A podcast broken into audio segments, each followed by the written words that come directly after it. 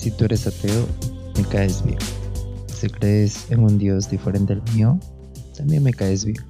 Si no piensas como yo, me caes muy bien. Y si piensas y crees en lo que yo creo, también. En este podcast intentaré dar una perspectiva crítica del cristianismo, siendo yo cristiano, sin fanatismos ni religiosidades. ¿Un cristiano puede no ser fanático ni religioso? Yo creo que sí. Entonces, estás invitado. Esto no es para cristianos. Si lo eres, te puede ayudar. Pero es especialmente para personas que piensan diferente a mí. Soy Víctor Aguilar y esto es No Conocido Podcast.